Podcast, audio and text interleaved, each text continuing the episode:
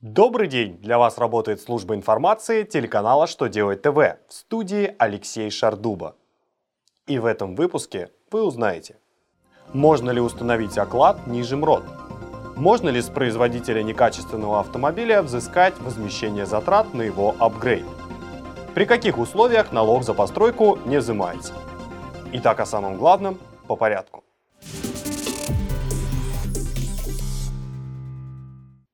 Эксперты пояснили, какая часть зарплаты может быть ниже МРОД. До 1 мая минимальный федеральный размер оплат труда составляет 9489 рублей. После составит уже 11163 рубля. Согласно статье 133 Трудового кодекса России, ниже минималки зарплата сотрудника, отработавшего свою норму за месяц, быть не может. Напомним, что понятие зарплата включает в себя премии, надбавки и другие компенсации и считается общим доходом. И если даже голый оклад работника ниже МРОД, его зарплата в целом равна или выше минималке. Если ниже, сотрудник вправе писать жалобу в трудовую инспекцию.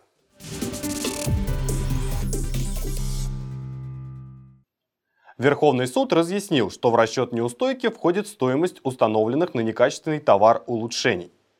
Тот факт, что производитель не изготавливал, не продавал и не устанавливал дополнительное оборудование, вовсе не означает, что он не должен возместить его стоимость. Кроме того, нет оснований полагать, что установленное на некачественный автомобиль оборудование при его возврате производителю должно остаться у покупателя. Верховный суд также отметил, что в таких делах следует применять положение закона о защите прав потребителей, согласно которым неустойку и штраф следует начислять, исходя в том числе из стоимости дополнительного оборудования, установленного на некачественную технику.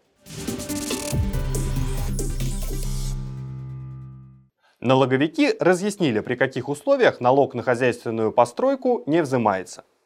Для начала разберемся, какое строение считается хозяйственной постройкой – Минфин говорит, что таковыми можно считать любые объекты земельных участков, сарая, беседки, бытовки и им подобные, кроме непосредственно самого жилого дома.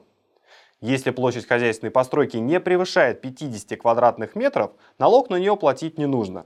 Правда, сначала стоит обратиться к налоговикам за соответствующей льготой.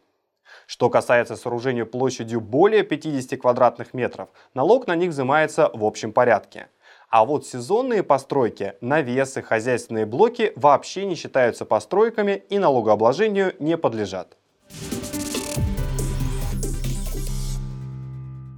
На этом у меня вся информация. Благодарю вас за внимание и до новых встреч.